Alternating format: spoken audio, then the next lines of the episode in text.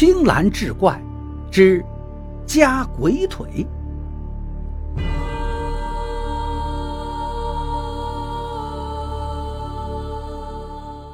话说杭州艮山门外有个叫罗月恒的人，这一天从沙河滩回来，怀里揣着半斤菱角，路过了波鱼潭。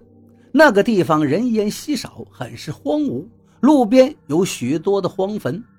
走着走着，他忽然觉得怀中一空，用手一摸，自己买的菱角没了，很是惊讶，于是返回找寻。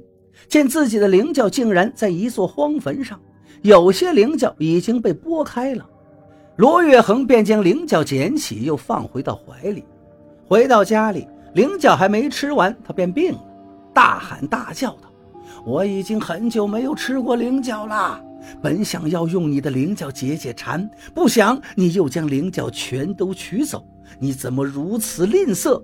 没有同情之心，我今日来到你家，不好好供奉我，让我饱餐一顿，我是不会走的。罗月恒家人很是害怕，知道他这是被附了身了，便用香火酒菜供奉。